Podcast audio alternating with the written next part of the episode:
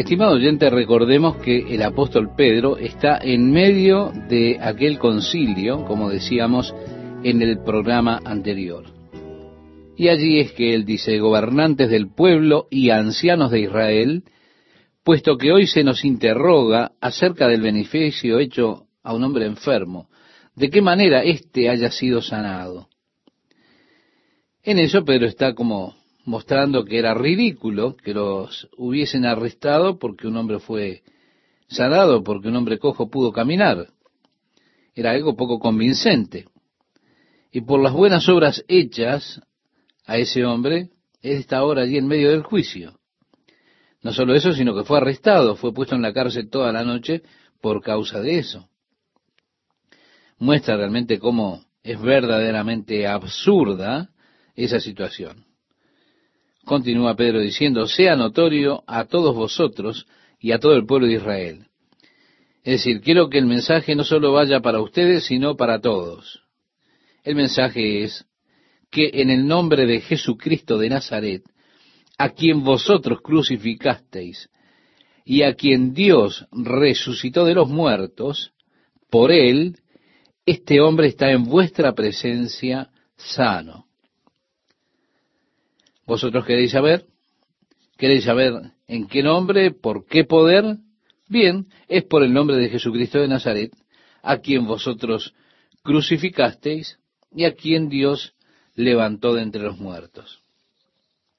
Otra vez, como ya hemos señalado antes, hemos estado mirando a través del libro de los Hechos, la resurrección de Jesucristo era el mensaje central de la iglesia primitiva. Cada vez que ellos predicaban, el tema era la resurrección de Jesucristo de entre los muertos, el tema central.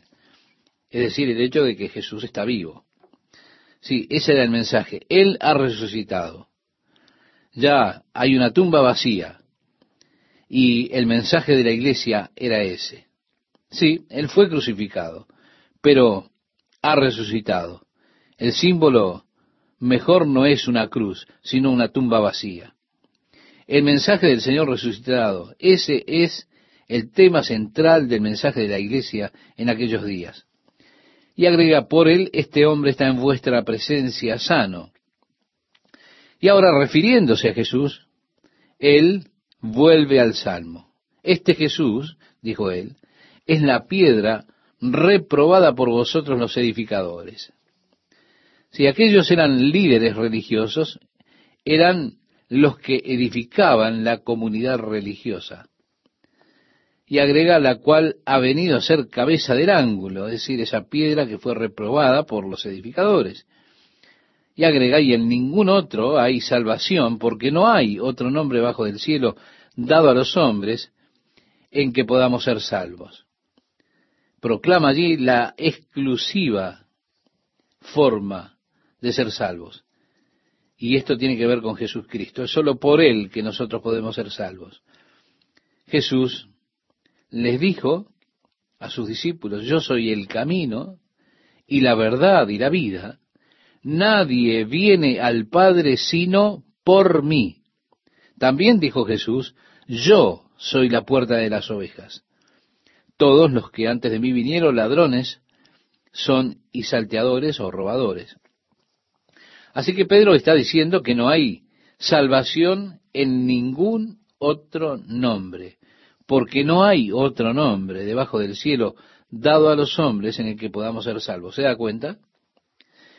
Al citar el Salmo 118 y reconocer que era una referencia a Jesús, resulta interesante volver y leer el contexto de esta profecía que tiene que ver con el Mesías allá en el Salmo 118. Y quisiera, estimado oyente, recomendarle que usted haga eso para tener un trasfondo particular de esta profecía. Hay una historia que la hemos comentado cuando hemos estudiado este salmo, una historia que resulta de lo más interesante y que tiene que ver con la construcción del templo de Salomón.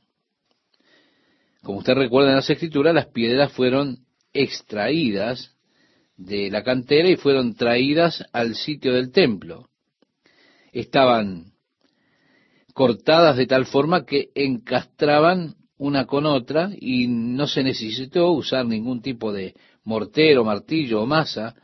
Así que en la construcción del templo no hubo ruidos de esas herramientas. ¿Por qué? Porque las piedras eran preparadas en otro lado y traídas y colocadas en su lugar. Cuando construimos el campamento de la juventud, nosotros lo hicimos con madera, y ordenamos esos tirantes de la ciudad de Missouri y regresamos allí a ese aserradero. Ellos tenían ya todos los planos de las maderas que habían cortado para nuestra construcción. Cortaron toda la madera allí, le hicieron las diferentes formas, muescas, las moldearon, después las numeraron y cuando la enviaron hacia nosotros, venían apiladas. Al final de esto había un número y en cada madera tenía un número correspondiente con otra madera y por el número sabíamos exactamente dónde encajaba cada una en el edificio. Así que pusimos todas esas maderas de acuerdo a los números, de acuerdo a la forma que fueron cortadas. Nuestro trabajo era solamente ponerlos en la posición correcta y poner las vigas por aquí, por allá, una cosa interesante realmente. Bueno, esto es bastante parecido a la forma en que fue construido el templo de Salomón, solamente que no usaron esos tirantes o esos puntales de madera largos, sino que fue hecho con piedras. Piedras que fueron talladas, cortadas y traídas al sitio y todo venía rotulado, dónde encajaba y demás. De manera que los constructores tenían los planos del arquitecto y tenían los números en las piedras y sabían dónde iba cada una en el muro. La historia cuenta que vino una piedra que no tenía marcas en ella. No sabían dónde iba esa cosa. Así que pensaron, bueno, se ve que se equivocaron al cortarla y enviaron esta piedra que parece no encajar en ningún sitio. Fue por eso que la dejaron de lado por un tiempo allí tirada y durante los años de la construcción del templo creció la maleza, cubrió la piedra esa que desecharon. Así que cuando el templo ya quedó pronto, estaba completo, faltaba lo que llamaban la piedra del ángulo. La historia prosigue con que enviaron un mensaje a la cantera diciendo que no habían mandado aún la piedra del ángulo. Y desde la cantera mandaron decir, sí, está, en nuestros registros está que fue mandada. Así que debe estar por allí. Por eso es que había esta gran disputa entre ellos hasta que finalmente alguien que se topó con esta piedra entre los arbustos dijo de la existencia de ella y se dieron cuenta de que esa piedra que habían rechazado los albañiles era precisamente la piedra del ángulo del edificio del templo de Salomón. Ahora, está esta profecía que tiene que ver con Jesús y que dice la piedra que los constructores rechazaron ha venido a ser la principal piedra del ángulo. Esta es la obra de Dios, es maravillosa. Dijo el salmista de esa forma, es maravillosa a tus ojos. Y Pedro está usando esto para referirse a Jesús. Ustedes son los constructores necios. Han dejado de lado la principal piedra del ángulo. Pero Él, Jesucristo, se ha vuelto la cabeza, la esquina, y en ningún otro hay salvación. Entonces, viendo el denuedo de Pedro y de Juan, Amable oyente, déjeme decirle que creo que ellos tenían tres falsas percepciones o conceptos de Pedro y Juan. Primeramente ellos percibían, como dice, sabiendo que eran hombres sin letras y del vulgo, se maravillaban. Ahora, yo no creo que ellos fueran iletrados, ignorantes. Creo que Pedro y Juan tenían un conocimiento práctico de las escrituras mejor de lo que ellos tenían. Después de todo, Pedro y Juan habían estado tres años bajo el tutelaje privado nada menos que de Jesús. Ellos tuvieron en un seminario, estuvieron en un seminario que no abandonaron.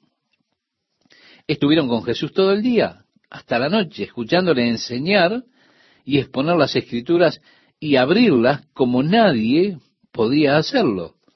Es más, ellos tenían al autor de la Biblia con ellos, enseñándoles, instruyéndoles. Cuando usted va por el libro de los Hechos, nuevamente aquí Pedro está citando el Salmo 118, pero todo el camino, cada vez que Pedro hablaba, él citaba las escrituras. Cuando entremos al sexto capítulo, también veremos cómo Esteban era entendido en las escrituras.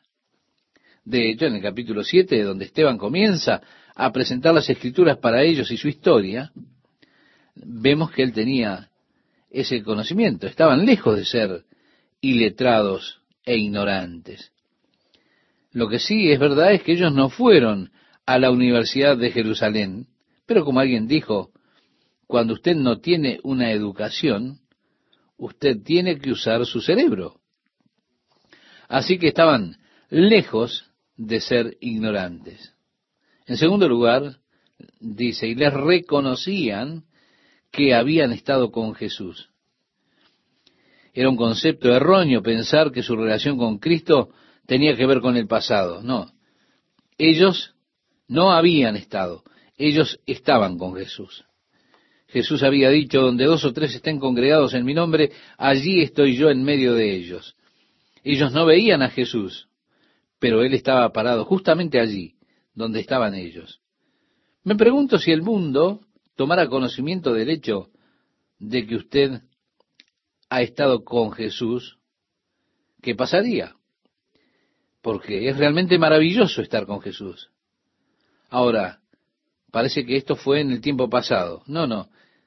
En cuanto a ellos y en cuanto a nosotros es una experiencia del presente. Estaban con Jesús, no que habían estado. Ellos ahora tienen un dilema porque también dice, y viendo al hombre que había sido sanado, que estaba en pie con ellos, no podían decir nada en contra. Quiero decir, ¿cómo puede usted decir algo en contra de esto? Él está parado allí. ¿Usted qué puede decir? No puede decir, bueno, todavía está cojo. No, Él está allí. Así que no podían decir nada en contra de eso. Creo que una de las necesidades más grandes que tiene la iglesia es testificar de hombres cojos que estén parados sanos. Y estoy hablando en un sentido espiritual. Yo creo que la cosa que ha causado que muchas personas se acerquen a Calvary Chapel es que Dios ha hecho a muchos cojos personas sanas, personas cuyas vidas estaban tan mal, personas en las cuales el mundo había puesto sus sellos. Pero ahora al verles sanos, verles ministrando, verles pastoreando algunas de las iglesias más grandes de los Estados Unidos. Resulta muy difícil decir algo en contra de eso.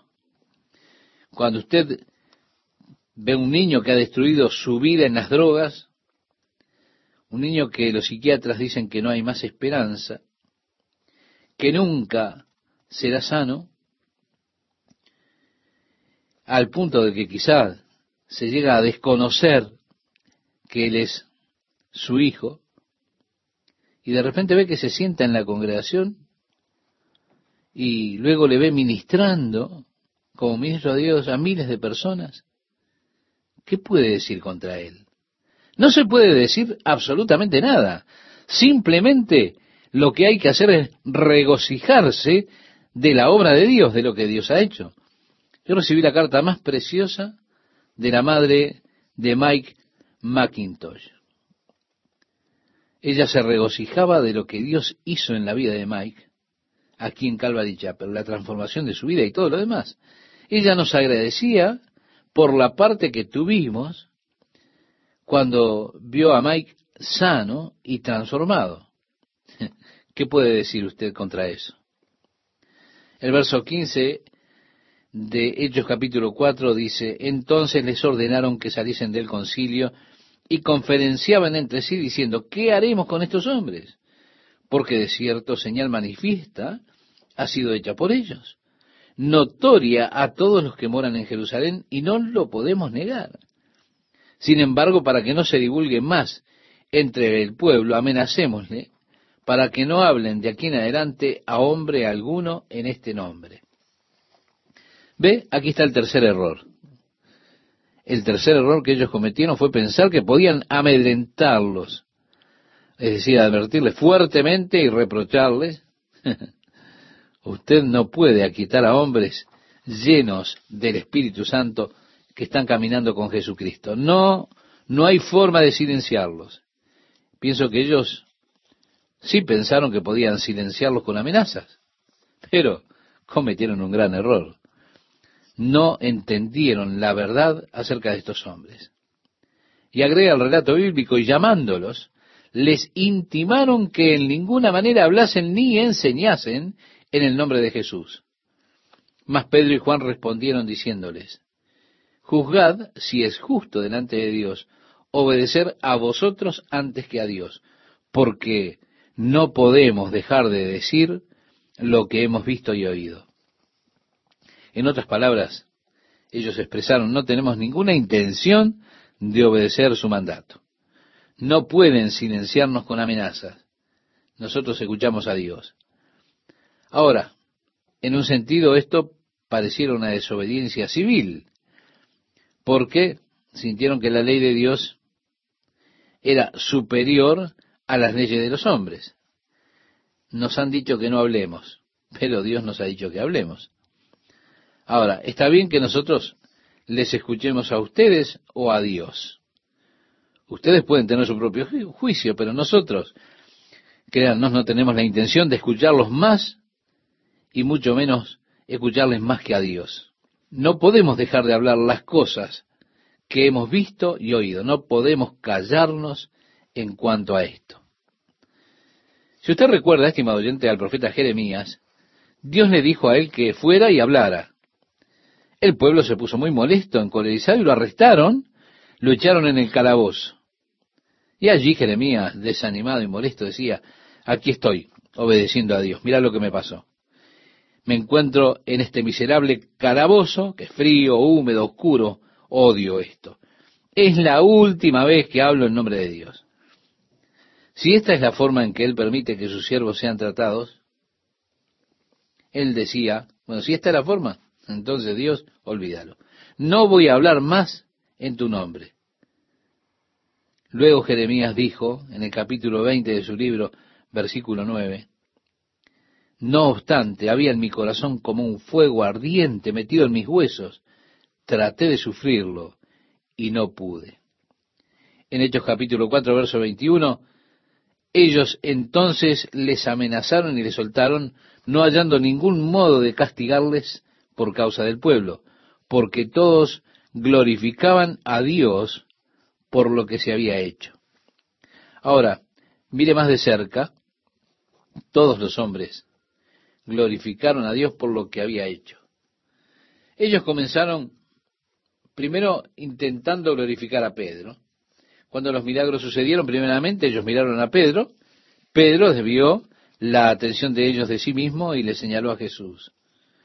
Es que los hombres que Dios usa son hombres que no toman la gloria para ellos mismos, sino que guían las personas a Jesús.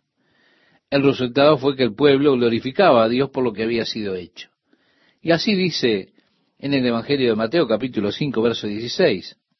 Así alumbre vuestra luz delante de los hombres, para que vean vuestras buenas obras y glorifiquen a vuestro Padre que está en los cielos. Y cuando el pueblo comienza a glorificar a Dios por la obra que está teniendo lugar, usted sabe que está haciendo lo correcto. ahora si ellos vienen y comienzan a palmearle la espalda y comienzan a decirle a usted qué maravilloso que es usted, entonces algo anda mal. Será bueno que usted mire a sí mismo qué es lo que está pasando, porque usted está en el lugar equivocado. Allí glorificaron a Dios. El verso 22 dice, ya que el hombre en quien se había hecho este milagro de sanidad tenía más de cuarenta años, y puestos en libertad vinieron a los suyos y contaron todo lo que los principales sacerdotes y los ancianos les habían dicho. Sí, les dieron un reporte de todo. Y ellos, habiéndolo oído, alzaron unánimes la voz a Dios. Pienso que aquí nuevamente tenemos una clave importante en nuestro esfuerzo con los poderes mundanales que frecuentemente son tan antagónicos a las causas justas. No dijo que ellos se juntaron y pintaron carteles, salieron, protestaron frente al templo. No, no, ellos fueron en oración a Dios. Los llevaron en oración a Dios. Y pienso que cuando nosotros vemos en este mundo las injusticias que hay, nosotros podemos de hecho hacer mucho, llevando pancartas, protestando, pero podemos hacer mucho más a través de la oración, mucho más de lo que podemos hacer con esas demostraciones públicas. Así que yo no soy realmente un huelguista que lleva carteles. Si ustedes quieren juntarse para orar acerca de todos los temas, entonces oigan, estoy aquí, estoy listo. Pero dudo hacia algunos ministros que van adelante con esas actividades públicas porque es mucho mejor que oremos. Aquí nos dice que ellos oraron estaban definitivamente equivocados. Las amenazas que ellos estaban haciendo estaban equivocadas. Estaban, reitero, definitivamente equivocados. ¿Por qué? Y porque ellos están aquí orando acerca de esto. Y sus oraciones, yo creo que es un gran modelo para la oración. Note cómo oran. Primero, allí tienen la dirección. ¿A quién dirigieron su oración? Ellos dijeron en el verso 24, Soberano Señor, Tú eres el Dios que hiciste el cielo y la tierra, el mar y todo lo que en ellos hay. Qué manera extraordinaria de direccionar la oración. Cuando usted simplemente dirige su oración así, la batalla culminó. ¿Quién soy para pedir ayuda? Si Él es el Señor que hizo los cielos y la tierra, el mar y todo lo que en ellos hay. Comenzamos la lectura donde dice, ya que el hombre en quien se había hecho este milagro de sanidad tenía más de cuarenta años, y puestos en libertad, vinieron a los suyos y contaron todo lo que los principales sacerdotes y los ancianos les habían dicho. Si vinieron a reportar todas las amenazas que habían recibido, como si fueran diciéndoles, amigos, ellos nos lanzarán en la cárcel, si seguimos hablando, harán esto, aquello, si nos atrevemos a hablar en el nombre de Jesús. En fin. Después dice, ellos habiéndolo oído, es decir, acerca de estas amenazas, alzaron unánimes la voz a Dios y dijeron, soberano Señor, tú eres el Dios que hiciste el cielo y la tierra, el mar y todo lo que en ellos hay. Es demasiado para mí, pero ellos ni siquiera son el movimiento de un pequeño dedo para él. Así que usted puede comenzar a tener las cosas en verdadera perspectiva en el momento en que usted se da cuenta a quién le está pidiendo ayuda. Cuando Jeremías estaba desanimado, porque lo que él vivía parecía abrumador, él dijo, Jeremías, yo soy Dios. ¿Hay algo demasiado difícil para mí? ¿Se da cuenta? Hay que mirar las cosas desde esa perspectiva. Esto sucede cuando uno coloca la oración en la dirección correcta. De repente entonces las cosas se ponen en la verdadera perspectiva. El versículo 25 dice que por boca de David tu siervo dijiste, ¿por qué se amotinan las gentes y los pueblos piensan cosas vanas? Se reunieron los reyes de la tierra y los príncipes se juntaron el uno contra el Señor y contra su Cristo, porque verdaderamente se unieron en esta ciudad contra tu santo Hijo Jesús, a quien ungiste, Herodes y Poncio Pilato con los gentiles y el pueblo de Israel. Señor, podríamos decir, en otras palabras, tú sabías de todo esto hace más de mil años. Está aquí el reconocimiento de que Dios está en control de todo eso. Así que Dios sabe ya lo que ha de suceder en las distintas situaciones como ocurre en nuestra vida. Y créame que es un alivio saber que Dios lo sabe, que Dios comprende, que Él ya conoce todas las cosas. Así que vemos que ellos estaban reunidos allí, diciendo para hacer cuanto tu mano y tu consejo habían antes determinado que sucediera. En otras palabras, Señor, esto está sucediendo exactamente de acuerdo a tu plan, tal como tú lo dijiste. Estos hombres tenían realmente conciencia de la soberanía de Dios. Sí, los discípulos tenían conciencia de Dios. Ellos no veían la cruz como una experiencia fuera de control, sino la veían como algo que Dios había ordenado, determinado, había planificado. Siguen orando y ahora, Señor, interesante, ¿verdad? Ellos no se apresuraron a pedir. Se tomaron primero tiempo para adorar a Dios, para reconocer la grandeza de Dios, y creo que la oración siempre debería comenzar adorando a Dios. Tiempo de quietud delante del Señor, reconociendo la grandeza de Dios, reconociendo a aquel a quien venimos a buscar, a quien venimos por ayuda. Darse cuenta antes que Dios tiene todo bajo control, que Él sabe realmente lo que está sucediendo. Eso nos da fortaleza, nos da la fuerza para traer luego la petición a Dios. Como hicieron aquellos que decían, mira sus amenazas y concede a tus siervos que con todo de nuevo hablen tu palabra. Es decir, Señor, ayúdanos a hacer las cosas que ellos nos amenazaron para que no hagamos. Danos, Señor, el denuedo en la cara de las amenazas de ellos para hablar tu palabra mientras extiendes tu mano para que se hagan sanidades. Continúa, Señor, dando evidencias para la palabra. Extiende tu mano y sana, decían en otras palabras, realiza más maravillas, más señales delante de ellos, muestra que Jesús está vivo, que ha resucitado de la muerte. Sí, agregaron en este pasaje de Hechos 4, verso 30, y señales y prodigios mediante el nombre de tu Santo Hijo Jesús, y dice, cuando hubieron orado, el lugar en que estaban congregados tembló, y todos fueron llenos del Espíritu Santo y hablaban con denuedo la palabra de Dios. Es así que fue una oración poderosa, estimado oyente, tanto que aquel lugar fue sacudido, y Dios respondió, y ellos hablaron la palabra de Dios con denuedo. Ahora, veamos un poco la iglesia primitiva. Dice ahora, y la multitud de los que habían creído eran de un corazón y un alma.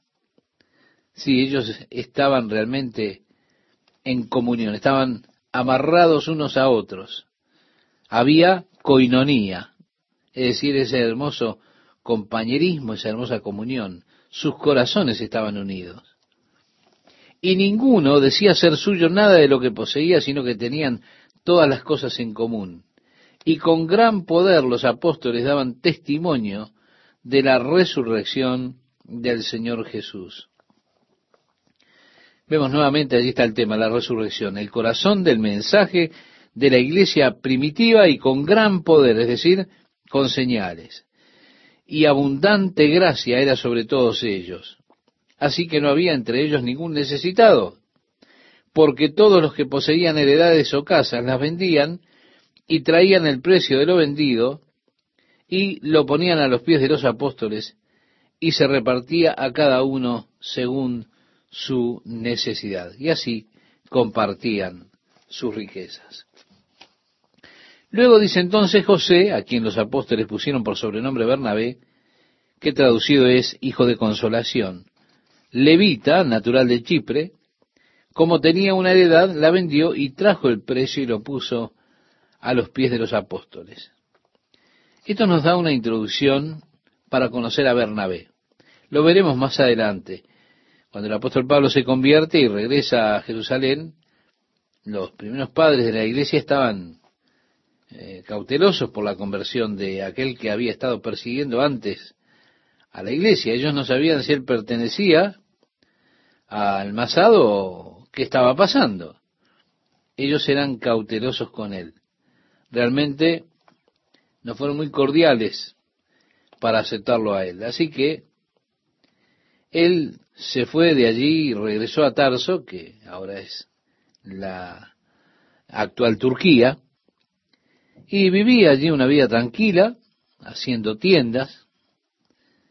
Pero cuando una iglesia de los gentiles comenzó a desarrollarse en Antioquía, Bernabé se da cuenta de que sería estúpido no ir a buscar a Saulo, que él podía ser un estupendo ministro para esos gentiles porque él tenía una gran comprensión de la cultura de los gentiles porque había crecido en Tarso. Así que se fue hasta Tarso, Bernabé fue a Tarso para buscar a Pablo y lo trajo para ayudar a ministrar a la iglesia de Antioquía o la iglesia que estaba en Antioquía.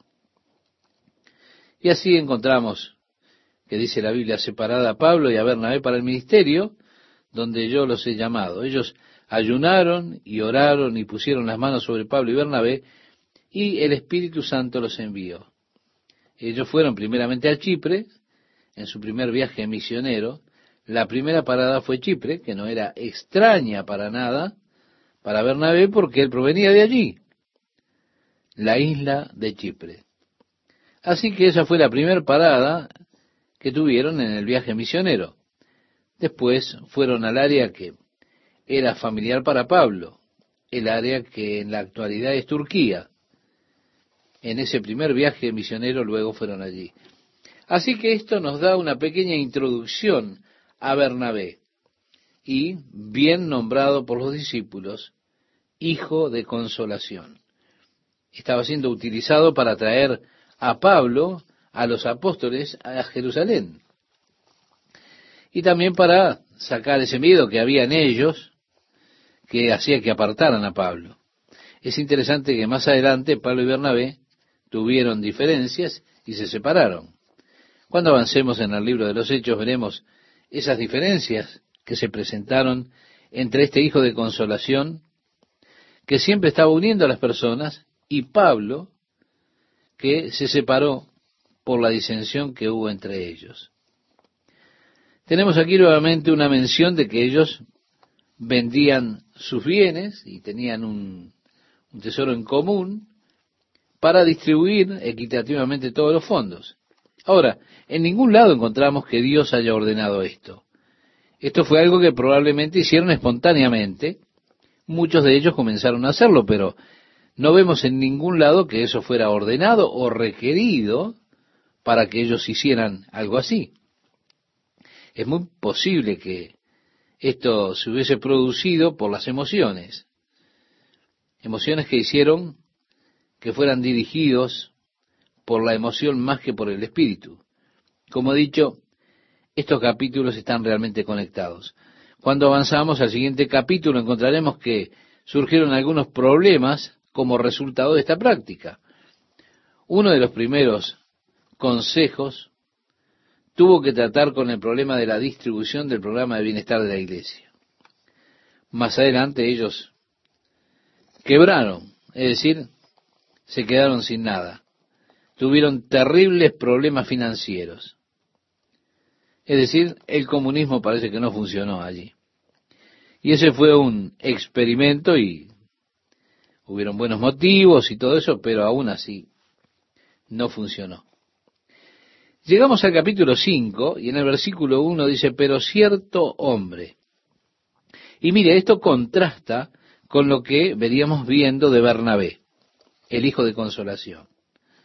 Cierto hombre llamado Ananías, con Zafira su mujer, vendió una heredad. Si Ananías y Zafira probablemente eran la clase de pareja que todo pastor está buscando. ¿eh? Bien vestidos, probablemente con buena presencia, si ellos vinieran a la iglesia, el pastor pensaría, esta pareja luce bien, me gustaría verlos como parte de la iglesia, ¿se da cuenta? Ellos vendieron una posesión de ellos, pero dice el relato, y sustrajo del precio, sabiéndolo también su mujer, y trayendo solo una parte la puso a los pies de los apóstoles. Y dijo Pedro, Ananías, ¿por qué llenó Satanás tu corazón para que mintieses al Espíritu Santo y sustrajeses del precio de la heredad? Yo creo que usted note lo que dice Pedro aquí. Es importante.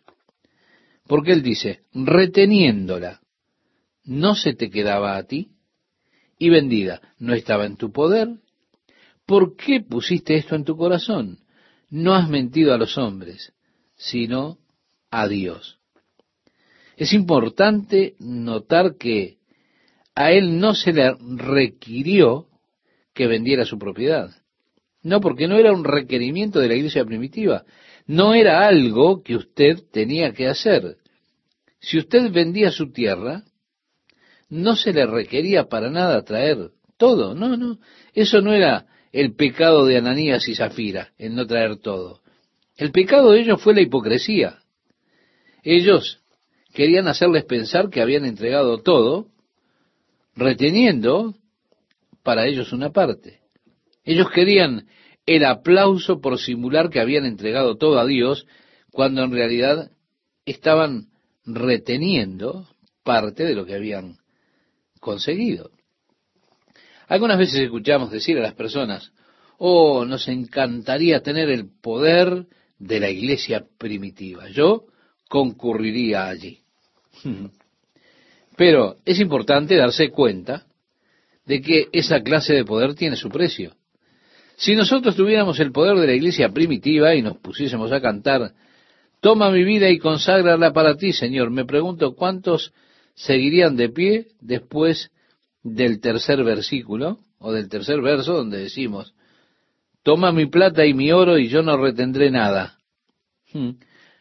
Creo que muchas personas caerían como Ananías y Zafira muertos, serían realmente enjuiciadas por el Espíritu, por el Espíritu después de haber cantado ese toma mi plata y mi oro y yo no retendré nada. Hipocresía es un mal horrible que ha plagado a la iglesia a través de los años, pretendiendo ser algo que uno no es. Dios trata severamente con la hipocresía ya en el nacimiento de la iglesia. Aquí ellos estaban como diciendo que daban todo, guardándose una parte para ellos. Obviamente, se habían puesto de acuerdo, Ananías y Zafira. El resultado fue que Pedro, ejercitando el don de la palabra de conocimiento, tal vez de discernimiento, él le cuestionó a él por qué él haría esto de pretender darlo todo a Dios cuando realmente estaba guardándose una parte. Note que Pedro le dice, has mentido al Espíritu Santo. Después dice, no le has mentido al hombre, sino a Dios. Así que esa mentira contra el Espíritu Santo era lo mismo que pretender mentirle a Dios, lo que indica que el Espíritu Santo es Dios, una de las tres personas de la Divina Trinidad. Al oír Ananías estas palabras cayó y expiró, y vino un gran temor sobre todos los que lo oyeron. Yo puedo imaginar cuán rápido usted examinaría su propio corazón en un momento como ese. Es interesante cómo describe su muerte. Cayó y expiró. Esa es una definición. Es la definición bíblica de la muerte, expirar. O en otras palabras dice, entregar el espíritu. Cuando la conciencia parte del cuerpo, esta es una definición médica para la muerte. Cuando se produce la separación de la conciencia del cuerpo, cuando su cerebro ya no funciona.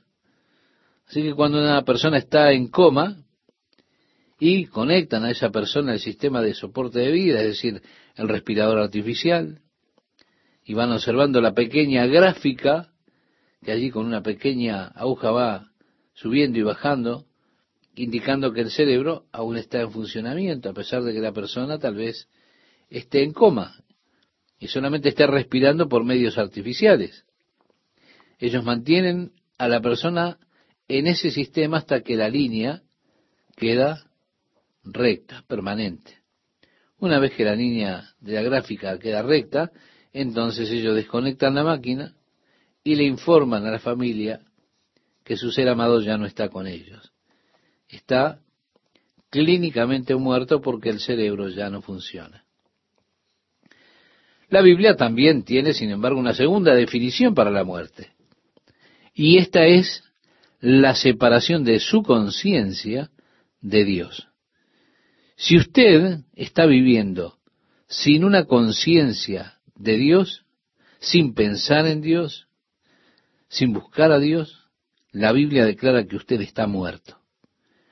El apóstol Pablo decía que si una persona está viviendo puramente para el placer, esa persona está muerta aun cuando existe. Así que usted puede tener funcionando todo su cuerpo, puede estar respirando, pensando, cantando, y allí todo ese conjunto de cosas, pero si su conciencia está separada de Dios, si usted no piensa en Dios, no hay lugar para Dios en su vida, entonces usted está muerto en lo que tiene que ver con Dios. De acuerdo a la Biblia, usted tiene una muerte espiritual. La muerte espiritual realmente es peor que la muerte física, y es para temer más que a la muerte física. Lo decía Jesús, no temáis a los que matan el cuerpo y después nada más pueden hacer, pero os enseñaré a quién debéis temer. Temed a aquel que después de haber quitado la vida tiene poder de echar en el infierno. Sí, os digo, a este temed. Así dijo Jesús en el Evangelio de Lucas, capítulo 12, verso 5 está hablando de aquellos que serán echados en el lago que arde con fuego y azufre, que es la muerte segunda. En Efesios capítulo 2 decía el apóstol Pablo, y él os dio vida a vosotros cuando estabais muertos en vuestros delitos y pecados. El mismo apóstol escribiéndole a los romanos en el capítulo 6 de su carta, versículo 23, dice que la paga del pecado es muerte, es decir, separación de Dios. También el profeta Isaías nos decía en el verso 1 del capítulo 59, He aquí que no se ha acortado la mano de Jehová para salvar, ni se ha agravado su oído para oír, pero vuestras iniquidades han hecho división entre vosotros y vuestro Dios. En el libro de Génesis, en el capítulo 2, leemos que Dios le dijo a Adán, el día que comieres, ciertamente morirás. Sí, habla de esa muerte espiritual, esa separación de la conciencia de la presencia de Dios, la que él experimentó cuando desobedeció el mandato de Dios y comió del fruto que Dios le dijo que no comiera. Al oír Ananías estas palabras, cayó y expiró, y vino un gran temor sobre todos los que lo oyeron. Yo puedo imaginar lo rápido que uno se examina, lo rápido que uno examina su propio corazón en un momento como ese. Y dice además, y levantándose los jóvenes, lo envolvieron y sacándolo lo sepultaron. Sí, en Israel no se practicaba embalsamar los cuerpos. Ellos sepultaban al que moría el mismo día que fallecía. Esta práctica es así hasta el día de hoy. Entierran a la persona el día que muere. No tienen, como tenemos aquí, en estas latitudes, servicios de velatorio. Ellos solo lo que hacen es enterrar a la persona el día que muere. Así que esto es interesante aquí. Ellos no fueron a buscar la familia, a notificarla, no. El hombre murió, ellos lo sacaron y lo enterraron. Sencillamente así. Pasado un lapso como de tres horas, sucedió que entró su mujer no sabiendo lo que había acontecido. Es decir, no sabía que su esposo había muerto. No dice el relato bíblico, entonces Pedro le dijo, dime, ¿vendiste en tanto la heredad? Y ella dijo, sí, en tanto. Y Pedro le dijo, ¿por qué convinisteis en tentar el Espíritu del Señor? He aquí a la puerta los pies de los que han sepultado a tu marido, y te sacarán a ti. Al instante ella cayó a los pies de él y expiró. Y cuando entraron los jóvenes, la hallaron muerta y la sacaron y la sepultaron junto a su marido. Realmente no se necesita decir más nada, ¿verdad? Dice, vino gran temor sobre toda la iglesia y sobre todos los que oyeron estas cosas. Esto realmente despabiló a todos. Ahora, esta era la pureza y este era el poder que tenían aquellos hombres de Dios. Y agrega, y por la mano de los apóstoles se hacían muchas señales y prodigios en el pueblo, y estaban todos unánimes en el pórtico de Salomón. Entonces vemos que la iglesia se reunía en los recintos del templo. Ellos estaban teniendo allí sus servicios en el pórtico de Salomón. Eso era una gran área pública y allí se reunían. De lo demás, ninguno se atrevía a juntarse con ellos, mas el pueblo los alababa grandemente. Quiero decir, luego de esto las personas decían, bueno, está todo muy lindo, pero yo no quiero unirme a esa iglesia. Así que, como que fue el final de la comunidad de personas vendiendo propiedades y llevando el dinero. Ellos de todas formas aún distribuían el dinero que ya les había sido entregado. Pero esto fue realmente un problema. Por eso es que yo cuestiono si fue realmente dirigido por el Espíritu Santo esto, o si solo fueron personas que entusiasmadas, emocionadas, hicieron esto llevando así sus bienes de esta manera. Muchas veces cuando Dios toca la vida de una persona, o Dios ha sanado a un ser amado, Dios ha obrado en una familia, las personas se sienten tocadas y debido a eso ellos quieren retribuirle a Dios. Nosotros tenemos un conocido cuyo hijo se metió en las drogas y, y realmente fue muy lejos con las drogas. Pero él vino a la iglesia y aceptó al Señor y su vida fue transformada. De hecho, hoy en día él es pastor de una de las iglesias de Calvary Chapel. Si su vida fue transformada, su padre era muy rico. Él llamó para hacer una cita conmigo, vino, sacó su chequera y dijo, ¿cuánto quiere? Yo le dije, nada. Entonces dijo, bueno, ¿cuánto necesita usted? Yo le dije, nada.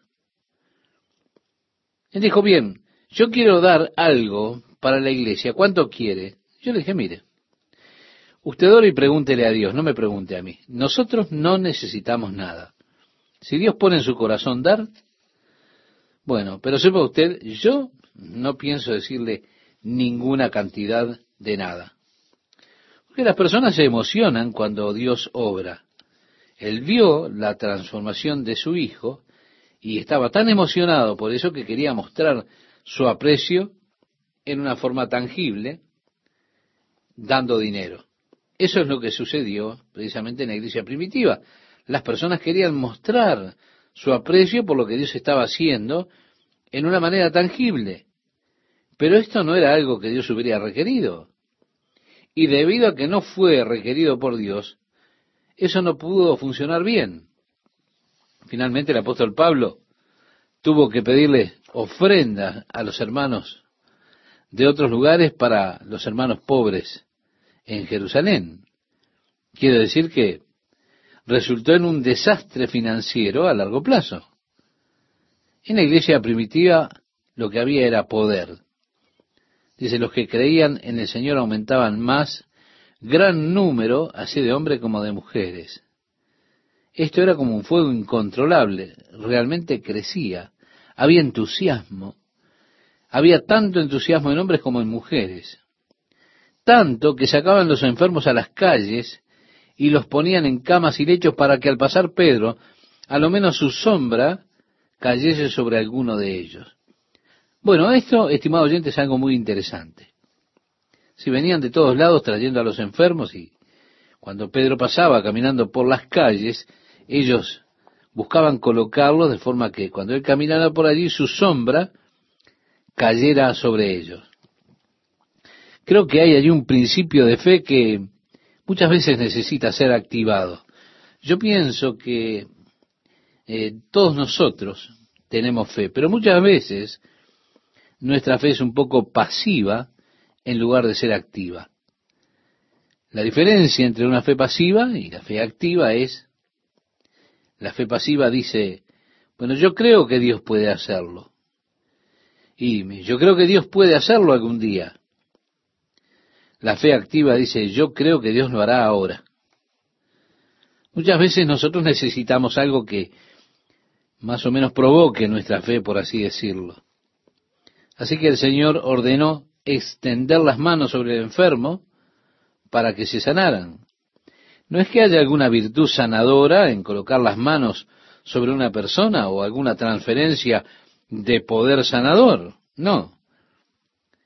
Ocurre que cuando usted unge con aceite, extiende las manos sobre ellos, les da un punto para que liberen su fe. Así que cuando ellos tienen las manos sobre ellos, quizá ellos piensan, bueno, este es el momento, Señor. Es algo como activar la fe para recibir ahora la promesa de Dios. No es ya, bueno, Dios lo va a hacer algún día, Dios lo hará en alguna oportunidad. No, Dios lo hará ahora porque ellos tienen sus manos puestas sobre mí. Con el apóstol Pablo, y llegaremos a esto más adelante, cuando él estaba en Éfeso, él trabajaba haciendo tiendas y después ellos tomaban las cosas que Pablo dejaba, sus, herramientas y, y todas las, las prendas que utilizaba para hacer las tiendas, y tomaban eso y lo colocaban sobre los enfermos y ellos eran sanados. Aquí relata de que Pedro con su sombra, las personas estaban allí observando a Pedro que venía por, por las calles y tenían que mirar a ver dónde estaba el sol para asegurarse que cuando él pasara por allí, la sombra de Pedro diera en la persona. Y su sombra caía sobre él. Yo creo que ese era el punto de contacto en el cual ellos liberaban su fe. Recuerda la mujer que cuando Jesús estaba caminando, iba rumbo a la casa de Jairo, la hija de Jairo ya había muerto, pero allí viene una mujer que toca el vestido de Jesús. Jesús dijo, ¿quién me ha tocado? Pedro le dijo, Señor, está bromeando. Es decir, las personas te están empujando por todos lados. ¿Qué quiere decir con quién te ha tocado? El Señor dijo, no, ha salido poder de mí. La mujer temblando se arrodilló y confesó que hacía doce años tenía esa hemorragia. Ella dijo, yo sabía que si solamente pudiera tocar el borde de tu manto sería sana. Jesús le dijo, mujer, ve en paz, tu fe te ha salvado. ¿Por qué? Porque en el momento en que ella lo tocó, esa hemorragia paró. Pero fue el haber establecido un punto de contacto para liberar la fe yo sabía que al momento que lo tocara a él, ¿se da cuenta? Se activó la fe. Y la fe siendo activada resultó en el hecho de que ella fue sanada. Ella pudo haber hecho muchas cosas. Pudo decir en su mente, en el momento en que él me mire, yo sé que seré sanada. Pudo haber estado caminando alrededor, ¿se da cuenta? Intentando que Jesús la viera. Pudo hacer muchas cosas. Pero la idea de un punto en el cual la fe sea liberada es el asunto. Esta sombra de Pedro, creo yo que era el punto en el cual la fe era liberada. En el momento en que su sombra cayera allí, wow, sí. Así que no era que hubiera algo espiritual en la sombra de Pedro. Era cuestión de fe. Pienso que estoy en días en que podemos decir esto es así también, en muchos casos. La fe de las personas se fundamenta muchas veces en esos sanadores de fe para creer que en el momento en que ah, el hermano sanador pone sus manos sobre mí y ellos desarrollan así esa fe. Bueno, yo no estoy diciendo que esto esté bien o mal, solo digo que es la fe que obra, es la fe que trae sanidad. Y la fe trae salvación, porque por gracia somos salvos por medio de la fe. Sí, es la fe que trae sanidad, porque dice, la oración de fe salvará al enfermo. El Señor lo levantará. Cuando estuvimos viviendo en Tucson, los primeros años de nuestro ministerio, teníamos unos 20 años, nos mudamos allí. En el lado nuestro, al lado de nuestra casa, vivía un capitán de la Fuerza Aérea con su esposa. Ellos tenían tres hermosas hijas y nosotros teníamos tres hijos en ese momento. Una mañana, Chuck Jr. no se sentía bien. Nuestra vecina nos dijo que deberíamos llamar al médico. Mi esposa dijo, no, ya hemos orado por él. Ah, pero tú sabes. Ella insistía. Mi esposa dijo, no, nosotros creemos que Dios puede sanarlo, así que confiamos en el Señor. A la mañana siguiente, Jack Jr. estaba jugando afuera con los niños. Y esta vecina estaba asombrada que él estuviera sano y bien. Así que ella me llamó y dijo, hábleme más de esto. Fue así que compartimos con ella el Evangelio, ella aceptó al Señor, ella dijo, bueno, yo quiero entregar mi vida a Jesús. Así que ella aceptó al Señor. Su esposo era un agnóstico. Ella quería esperar el momento adecuado para compartir con él el hecho de que ella había recibido a Cristo. Cuando su esposo Jean llegó de la base aérea esta tarde, las hijas vinieron saltando alrededor de él y le dicen a la madre, mami, ¿vas a contarle a papá lo que sucedió hoy cuando vino Jack? Así que ella tuvo que compartir eso con él. Jean comenzó a hablar con nosotros y nosotros le dimos un libro para que vosotros creáis de Henry Morris, un libro que recién había sido publicado. Como resultado de eso, Jean comenzó a leerlo y no lo pudo dejar de leer. Me llamó la mañana siguiente y dijo, terminé el libro a las dos de la mañana. Y él dijo, sé que querrás saber que yo estaba sobre mis rodillas cuando terminé de leerlo. Sí, Jim también aceptó al Señor. Mire, yo recibí la carta más hermosa de él. Él fue transferido a Alaska y él me dijo, Chuck, no sabes lo que ha significado para mí recibir a Jesucristo como mi Salvador personal. Yo solía decir que los hijos eran el peor castigo que yo tenía en la tierra.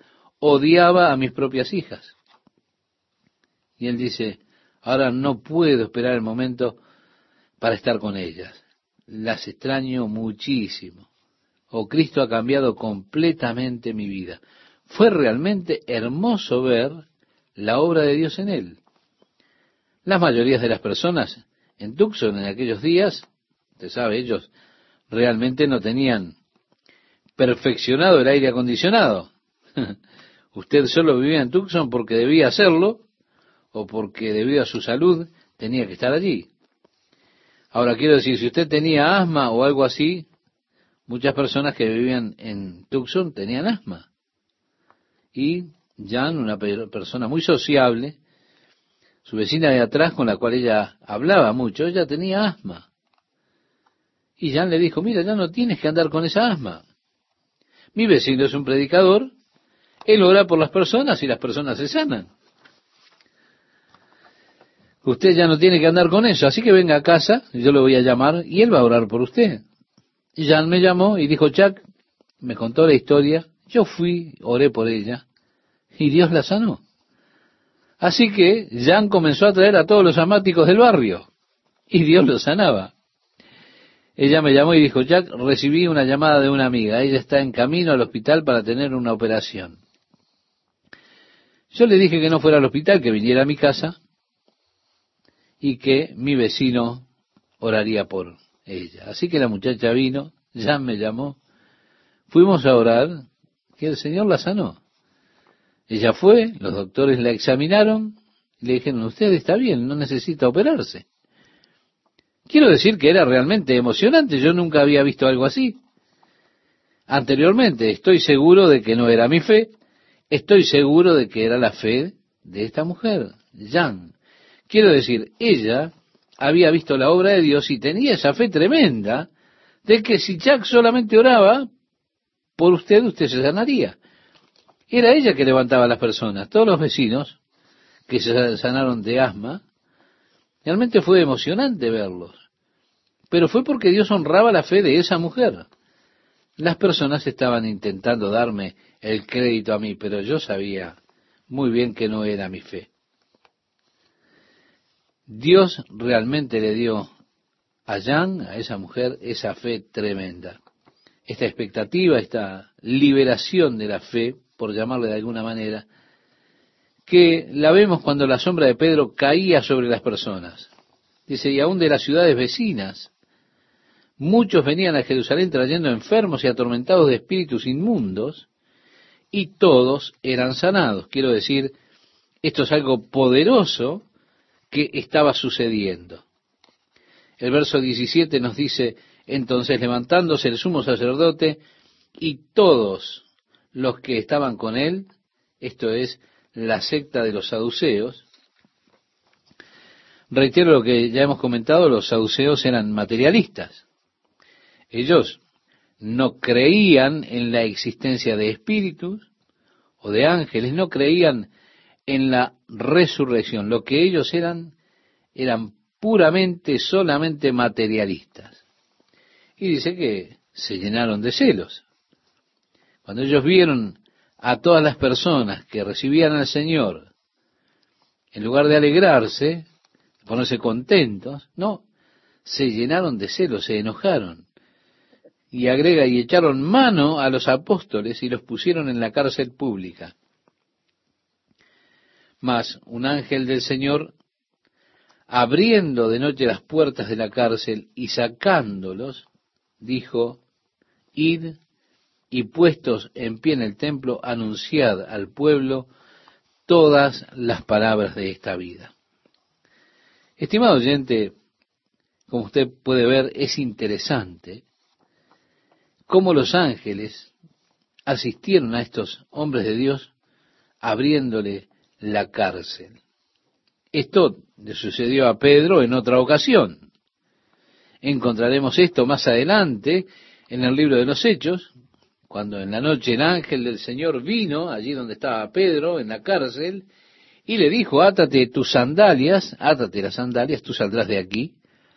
Y allí sacó a Pedro, que estaba engrillado allí en la cárcel. Luego tenemos el apóstol Pablo, el Señor obró de otra manera, un poco diferente. ¿Por qué? Porque el Señor no está atado a ningún molde, a ningún patrón en particular para obrar. Él obra de la manera que Él entiende mejor hacerlo, como Él quiere. Él es Dios. Nosotros no podemos encerrar a Dios en un patrón de medida o de formas de hacer las cosas. Con el caso del apóstol Pablo, allá en la cárcel de la ciudad de Filipos, él sacudió la prisión, es decir, trajo un temblor que sacudió las paredes y así se abrieron las puertas, se rompieron los grillos.